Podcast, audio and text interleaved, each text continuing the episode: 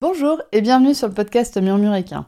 Moi c'est Audrey et tous les vendredis, je vous partage un maximum d'informations et de pistes de réflexion sur des sujets autour de la santé et du bien-être, autant équin qu'humain. L'objectif de ce podcast est de vous apporter de la sérénité et de la sécurité dans votre couple cheval-cavalier en vous permettant de gagner en compréhension du monde équin sans jugement, mais surtout avec une bonne dose d'humour, de bonne humeur, de passion et d'ouverture d'esprit. Bonne écoute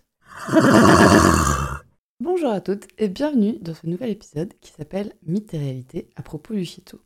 Oui, après 64 épisodes de podcast, je viens de me rendre compte que j'en avais pas fait un seul pour parler de mon métier vraiment franchement. Oups, les coachs business qui l'ont remarqué devraient s'arracher les cheveux, donc je vais corriger ça. Aujourd'hui, on parle de ce que c'est le shiatsu, à quoi ça sert et à quoi ça ne sert pas. Et pour ça, je vais passer par quelques mythes et réalités à propos de cette pratique que j'aime si profondément. Avant de passer à la phase mythbuster, je vais vous expliquer ma manière de travailler. Oui, j'ai bien dit ma manière, parce que le shiatsu n'a jamais vraiment été formalisé, donc plusieurs praticiens peuvent avoir différentes manières de construire les séances de vos chevaux. Je vous laisse vous rapprocher de votre praticien pour qu'il vous explique comment lui il fait. Et comprenez bien que ça peut être différent de comment moi je fais. Bon, il y a quand même une base commune. Hein. Shiatsu, ça signifie pression des doigts. Donc tous les praticiens font des pressions de leurs mains sur le corps du cheval. Ces pressions suivent les tracés des méridiens identifiés en médecine traditionnelle chinoise. Si vous voulez en savoir plus sur les méridiens, je vous invite à écouter l'épisode 31 de ce podcast qui vous parlera des méridiens, de qu'est-ce qu'ils sont, de qu'est-ce qu'ils ne sont pas non plus, et de comment ils ont été identifiés. Mais en fait, les similarités entre praticiens s'arrêtent quasiment là. Par exemple, moi personnellement, je suis pas fan des étirements passifs des membres. Vous savez, quand on vient tirer le membre vers l'avant ou vers l'arrière ou vers le côté, alors que d'autres praticiens en font énormément. C'est mon ressenti qui est différent du leur, c'est mes besoins qui sont différents du leur. Et donc, comment se déroule une séance avec moi? Premièrement, ça peut avoir l'air idiot, mais ma séance débute quand je discute avec l'humain qui est en charge du cheval. C'est en fait le point d'entrée de ma séance. L'humain m'appelle quand même très souvent pour une raison particulière, il a remarqué quelque chose d'inhabituel chez son cheval. Cette chose peut apparaître de manière ponctuelle, comme une fourbure, une crise d'arthrose, un ulcère cornéen ou gastrique, ou c'est la récurrence de ce phénomène qui interpelle le gardien de l'animal. La fourbure qui revient chaque automne, la crise d'arthrose systématiquement après la pluie, la toux à chaque changement de saison. Voilà, ça peut être des choses comme ça qui vont alerter l'humain qui va m'appeler en général pour un problème avec son cheval. Des fois, il arrive aussi qu'il n'y ait pas de problème et c'est très très bien. Je vous rappelle que le principe du shiatsu, c'est d'agir en préventif. Dans tous les cas, je vais quand même aller vous poser des questions. Ces questions, ça peut être anodin, ça peut être comment il a fait la mue, qu'est-ce qui s'est passé, est-ce qu'il a reçu des vermifuges, est-ce qu'il a été traité aux antibiotiques, est-ce que dans son passé, il a eu des problématiques particulières Comment il est né Comment il a été débourré Comment il a été sevré Ça va être plein de questions comme ça qui vont m'aider à déjà dégrossir un petit peu le champ des possibilités sur ma séance. Ensuite, bah, je dis bonjour au poney d'amour. Bah oui, j'y vais pas comme une grosse brute, euh, bam, euh, je te mets les mains sur le dos et puis je te fais des pressions et puis on y va. Des fois, vous allez voir que mon approche elle est à base de gratouille, des fois c'est un petit peu plus subtil. Mais il y a toujours un moment donné où je redis bonjour à votre poney d'amour. Les deux premières parties peuvent être faites ensemble. Des fois, je vais commencer à gratouiller votre cheval s'il aime bien ça, et en même temps, je vais discuter avec vous. Je vais passer les mains sur ses membres aussi, je vais passer, enfin, ça on y vient tout de suite. C'est ce que je fais en trois. Je regarde votre poney partout et je le touche. En général, le premier endroit que mes mains touchent sont là où il y a le nœud du problème chez vos chevaux. C'est ce que moi j'ai remarqué. Je ne. Enfin, si, je, saurais comment l'expliquer, mais je vais pas l'expliquer là. Mais toujours est-il que un des premiers endroits que je touche, en général, c'est là où vous me dites Ah, ben il y a le problème par ici. Bon, bingo. Toujours est-il que je touche quand même l'entièreté du corps de votre cheval. La peau, les poils, mais aussi la couche musculaire, tendineuse qui sont en dessous. J'ai pas des doigts à rayon X. Je suis incapable de vous renseigner, je suis incapable de sur un diagnostic. Je suis incapable de vous dire que votre cheval, il a de l'arthrose ou que votre cheval, il a une tendinite du suspenseur profond du boulet. Non, ça, je suis incapable de vous le dire. Mais pour autant, des fois, les informations que je vais récupérer avec mes mains, ça permet de compléter mon ressenti, ça permet de compléter ce que vous m'avez dit, ça permet de compléter aussi la séance que je vais faire après. Cette étape, ben, bien évidemment, elle se prolonge tout le long de la séance. je vais quand même passer plus d'une heure avec les mains sur votre cheval. Donc je vais toucher les endroits où vous n'allez pas vraiment toucher de manière systématique. Je pense par exemple entre les postérieurs. Bon, les propriétaires consciencieux vont vérifier cet endroit, mais on est d'accord, on va quand même pas le vérifier tous les jours. Et c'est quand même pas tous les jours qu'on va passer une heure à toucher notre cheval vraiment sur tout le corps. Moi en tout cas, je fais pas ça tous les jours. Du coup, le fait de passer les mains partout, ça permet de remarquer des choses qui passent inaperçues quand vous y passez le temps d'un pensage. Et c'est totalement normal, encore une fois, je vais passer une heure avec les mains sur votre cheval. Donc c'est ce que vous faites rarement et ce que moi je fais rarement sur mes chevaux. Mais donc ça permet de remarquer les choses. Des fois, ça permet aussi d'avoir un œil extérieur. Ça permet de voir des petites choses sur lesquelles l'œil du propriétaire n'est pas aiguisé. J'y pense souvent quand je remarque par exemple des surosses. Il arrive que je, dise au propriétaire Ah bah T'as remarqué que là, il y a un suros Ah bah non, j'avais pas remarqué. Mais c'est normal parce que notre œil de propriétaire, il n'est pas aiguisé à, repérer un suros. Si en centre équestre, on nous apprenait à repérer un suros, à repérer des tendons un peu fragilisés, un peu gras, à repérer des molettes, ça se saurait. Et en fait, c'est pas ce qu'on fait en centre équestre. Donc personne ne nous a jamais appris à remarquer des petits trucs comme ça chez notre cheval. Ensuite commence la séance à proprement parler. Ma manière de faire, c'est de faire des pressions sur l'ensemble des trajets des méridiens, dans le sens de circulation des méridiens. Donc, il n'y en a aucun qui n'est laissé pour compte. Par exemple, je sais que certaines collègues sélectionnent juste 3-4 méridiens sur les 12.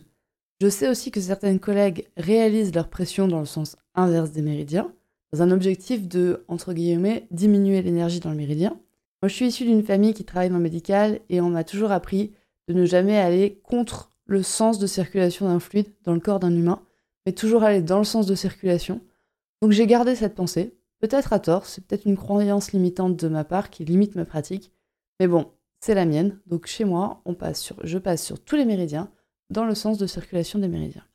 Après avoir réalisé donc des pressions sur tous les méridiens, je sélectionne quelques points d'acupression précis que je vais aller stimuler selon la problématique de votre cheval selon ce que vous m'aurez dit, selon ce que lui m'aura dit, selon ce que j'aurais ressenti au moment de la séance, selon ce que j'aurais ressenti avant la séance, après la séance. Donc la première partie de la séance, celle où je fais des pressions sur tous les méridiens dans le sens des méridiens, ça permet de stimuler le retour d'un état d'équilibre énergétique global.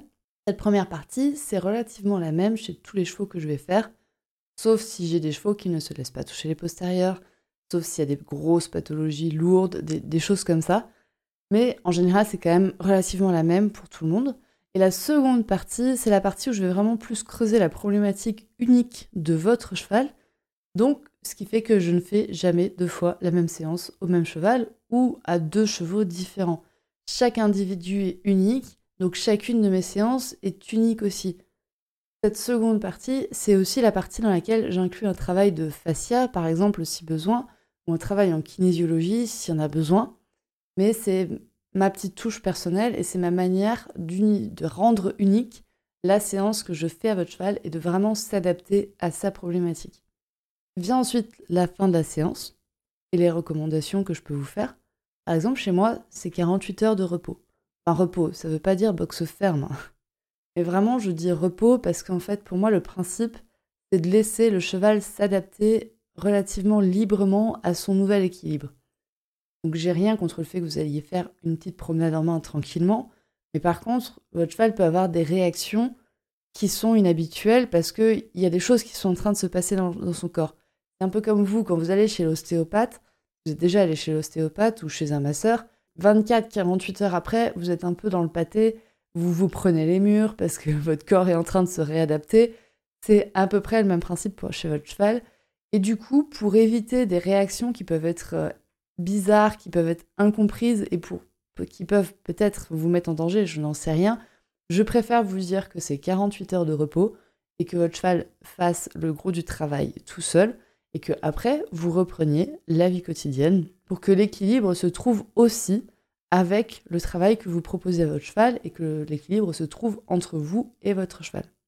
En ce moment, mes recommandations incluent aussi de plus en plus de conseils en phytothérapie. C'est quelque chose que j'aime beaucoup et que, qui est nécessaire aussi pour moi parce que le shiatsu, ça va être de manière ponctuelle, tandis que la phytothérapie va travailler en interne et de manière plus longue, va travailler des fois plus en profondeur que ce que je peux travailler sur une séance et c'est une super aide pour mes séances, c'est un super complément pour mes séances. Très bien. Alors maintenant que vous voyez un peu comment ça se passe une séance de shiatsu avec moi, on va pouvoir passer aux idées préconçues sur le shiatsu.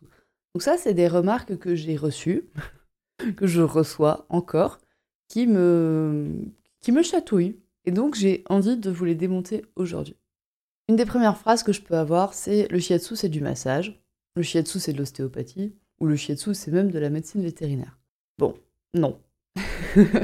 le shiatsu, c'est ni du massage, ni de l'ostéopathie, ni de la médecine vétérinaire. On n'est pas masseur à proprement parler, parce que notre point d'entrée sur le cheval va être son énergie et va être les méridiens, et ne vont pas être les muscles ou les os. Ça va pas être ça notre point d'entrée chez le cheval, tandis que chez le masseur, ça va être ça son point d'entrée. Et il ne va pas beaucoup se concentrer sur l'énergie, sur les réseaux d'énergie du cheval, mais il va vraiment se concentrer sur les muscles.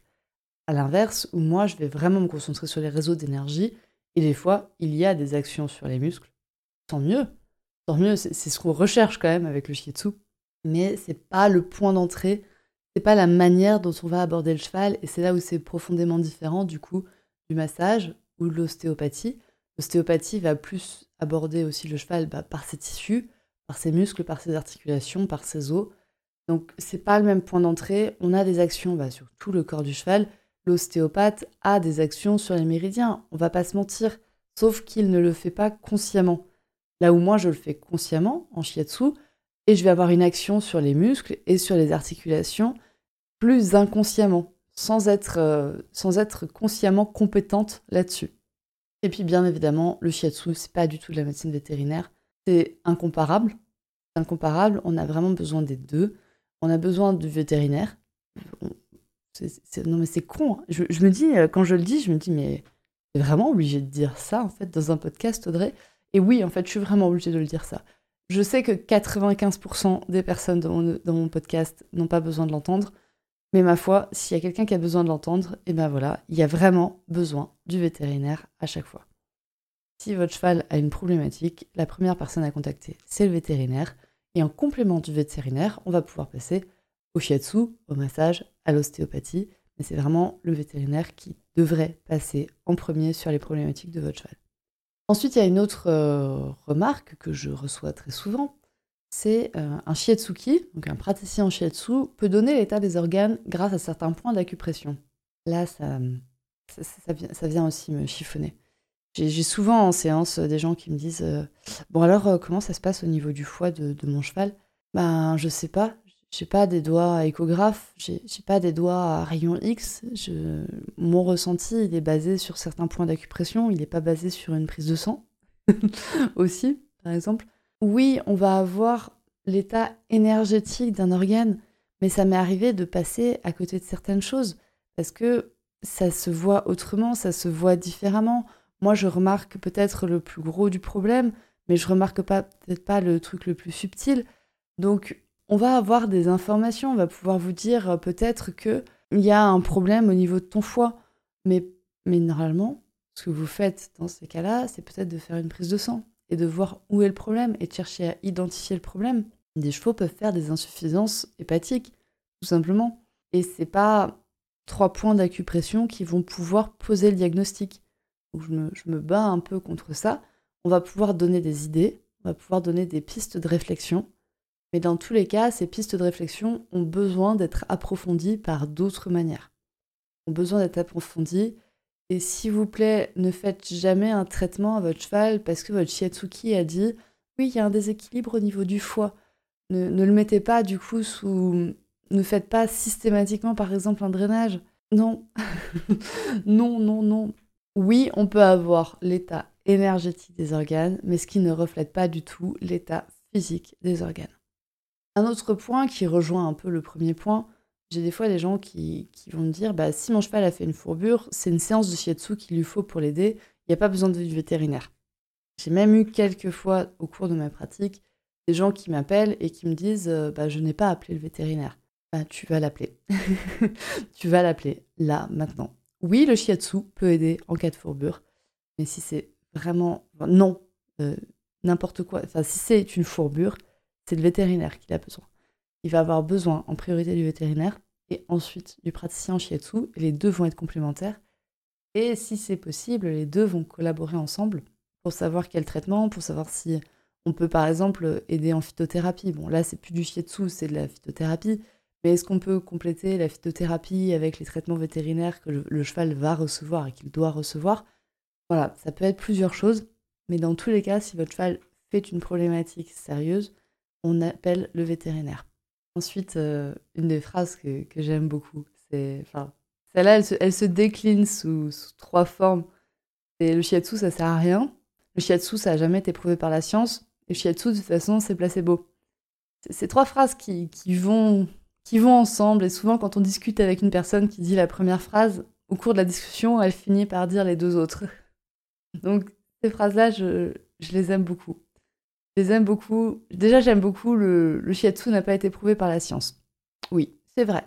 Il n'existe qu'une seule étude sur le shiatsu chez les chevaux et elle est pourrie. enfin, en tout cas, moi, j'en ai trouvé qu'une. Elle est vraiment pourrie comme étude. Euh, l'étude a été faite, je crois, sur 6 euh, chevaux. Donc, c'est nul. Et donc, il n'y a pas de test en double aveugle, il n'y a, rien. Donc, oui, le shiatsu équin n'a jamais été prouvé par la science. On est d'accord.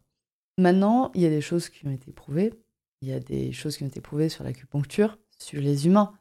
Donc on est d'accord, on n'a pas, honnêtement, on n'a pas les moyens, enfin, la société n'a pas les moyens financiers d'investir des études, enfin, de l'argent dans des études pour prouver le shiatsu chez les chevaux. on n'en est pas là dans notre société. Dans notre société, on n'en est pas là du tout. On est dans une société où il y a encore des humains qui, qui meurent de faim. Donc vous voyez à quoi ça sert d'investir cet argent là-dedans alors qu'on pourrait l'investir ailleurs. Donc pour moi, c'est le shiatsu n'a pas encore été prouvé par la science. Honnêtement, moi je m'en fiche. Je constate que ça marche. Et on constate aussi, enfin le shiatsu ne sert à rien, d'accord. Mais on est quand même sur une pratique qui est maintenant millénaire. Elle est même plus centenaire, elle est millénaire. Pensez vraiment que si ça ne servait à rien, on, on l'aurait gardé depuis tout ce temps? Donc on est vraiment sur une pratique qui est expérimentale, qui n'est pas rationnelle, qui n'est pas prouvée. Ça, c'est, je ne peux pas le nier. Je ne peux pas le nier. Il n'y a pas d'études sur le sujet. Maintenant, c'est quelque chose qui a été en fait prouvé par l'expérience, qui a été prouvé par l'expérience, comme beaucoup de choses dont on ignorait totalement. Enfin, on savait que ça existait, mais ça n'a pas été prouvé jusqu'au moment où quelqu'un l'a prouvé. Mon meilleur exemple, c'est l'électricité. Ça existait bien avant l'invention de l'ampoule. Voilà, il a juste fallu une ampoule pour prouver que l'électricité, ça existe et ça pouvait être transformé en lumière. Mais en soi, l'électricité existait et pouvait être transformée en lumière bien avant l'invention de l'ampoule. Et le troisième point, c'est le shiatsu, c'est placebo. Là, il y a deux choses. Déjà, bon, l'effet placebo sur des animaux. Voilà, l'effet placebo sur des animaux. Donc oui, oui, c'est possible. Enfin, oui, je crois à la communication animale. Donc le, l'humain peut transmettre son, son intention à l'animal. Donc si l'humain croit que c'est que le shiatsu ça sert à quelque chose, le cheval va aussi croire que le shiatsu euh, ça va faire quelque chose. Et donc il y a potentiellement un effet placebo. D'accord. Ensuite il y a un deuxième point parce que même si c'est placebo, du coup, euh, c'est nul et on ne devrait pas le faire. Mhm. Et du coup, on, du coup, on, dénigre totalement la, puissance du cerveau de l'humain et du cheval qui passe, enfin, la guérison du corps passe par le. La guérison du corps va passer par le système nerveux.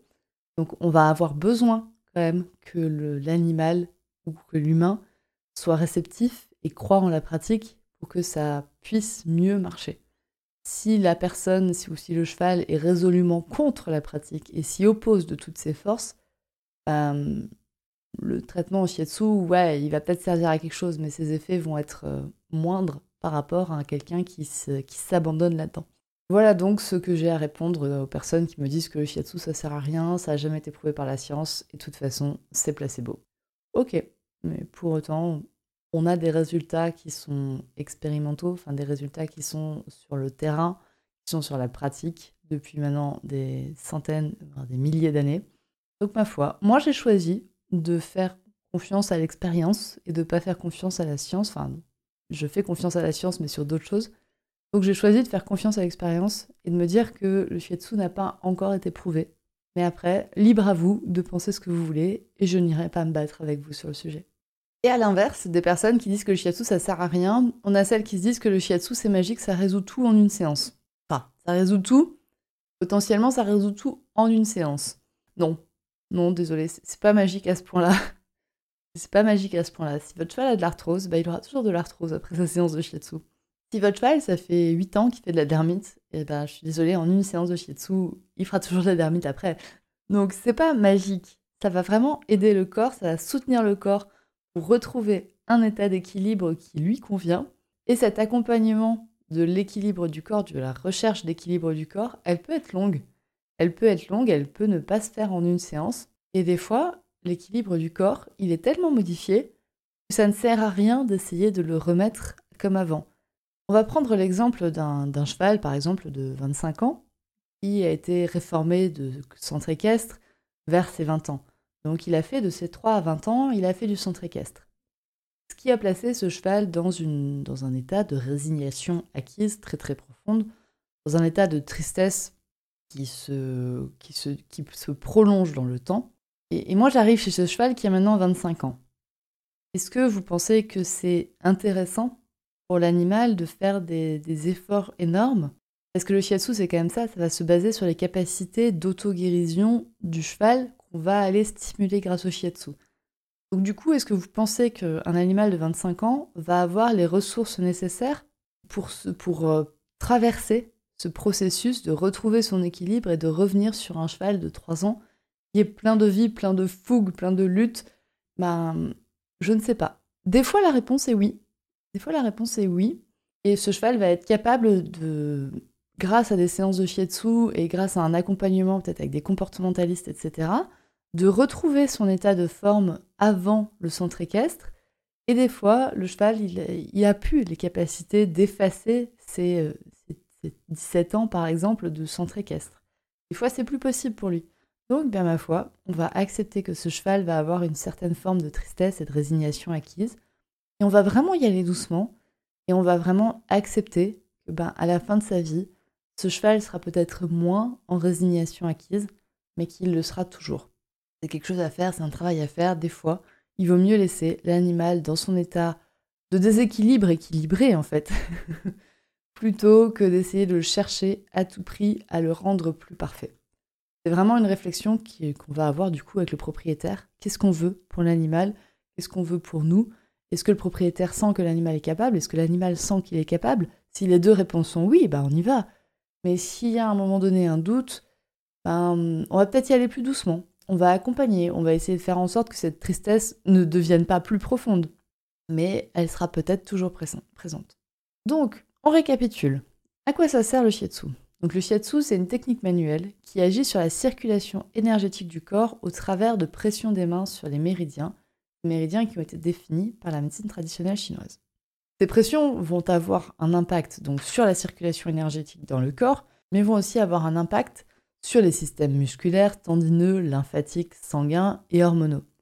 Par ce fait, le shiatsu est utile secondairement en cas d'atteinte d'une de ces sphères, donc les sphères musculaires, tendineuses, lymphatiques, sanguines, hormonales. Chaque praticien a ses propres connaissances et expériences, donc certains praticiens peuvent plus ou moins se rapprocher de masseurs, voire d'ostéopathes, en gardant bien entendu leur spécialité de base, la pression des mains sur les méridiens et la connaissance de la médecine traditionnelle chinoise. Si je pouvais vous faire une espèce de catégorisation rapide des différents praticiens et donc de quels faire venir pour vos chevaux, on pourrait dire, bon, bah premièrement, il euh, faut faire venir le vétérinaire, que c'est de la médecine, c'est le seul qui fait de la médecine. Donc, ma foi, le vétérinaire pour votre cheval. Donc, une fois que le vétérinaire est passé chez votre cheval, il peut y avoir différents praticiens qui interviennent. De manière générale, le masseur va être très très efficace sur tout ce qui est système musculaire et locomoteur. Donc si votre cheval a un problème de muscle ou de tendon ou un problème de locomotion, ça va être un masseur que vous allez pouvoir faire intervenir. Un ostéopathe va avoir une grosse action sur le système articulaire, voire sur le système viscéral. Donc si vous avez un problème d'arthrose ou aussi un problème de locomotion ou un problème d'ordre interne, vous allez pouvoir faire intervenir un ostéopathe.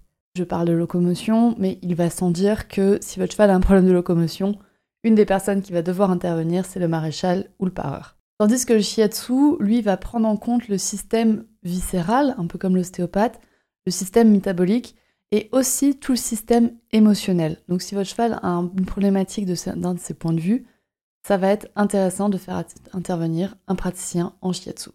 En plus de ça, on va avoir tout ce qui est pratique énergétique et les communications animales qui là pour moi vont être vraiment très très efficaces pour tout ce qui est émotion, mais vont être beaucoup moins efficaces pour ce qui est physique. Je dis pas, il y a des exceptions, c'est vraiment de manière générale, mais ça vous permet de savoir à peu près quel praticien appeler pour quel problème pour votre cheval. Parce qu'on est d'accord, il y a des fois où ça va être le portefeuille qui va bloquer et on va pas pouvoir faire intervenir et un vétérinaire, et un maréchal, et un ostéopathe, et un masseur, et un shiatsuki, et une communication animale. Donc il va falloir prioriser.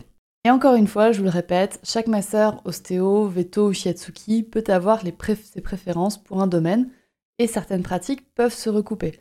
Il n'y a qu'une seule règle qui est immuable, c'est que les actes de médecine, mais également les diagnostics et les prescriptions, ne peuvent être effectués que par un vétérinaire. C'est ensuite à vous de faire appel aux praticiens qui correspondra le mieux à votre cheval, quitte à essayer plusieurs praticiens d'une même pratique ou de différentes pratiques pour savoir, pour connaître votre cheval et pour savoir ce qui l'aide le plus lui. Je le répéterai jamais assez, mais considérez vraiment l'individu et ne considérez pas des globalités, considérez vraiment ce qui correspond à votre cheval.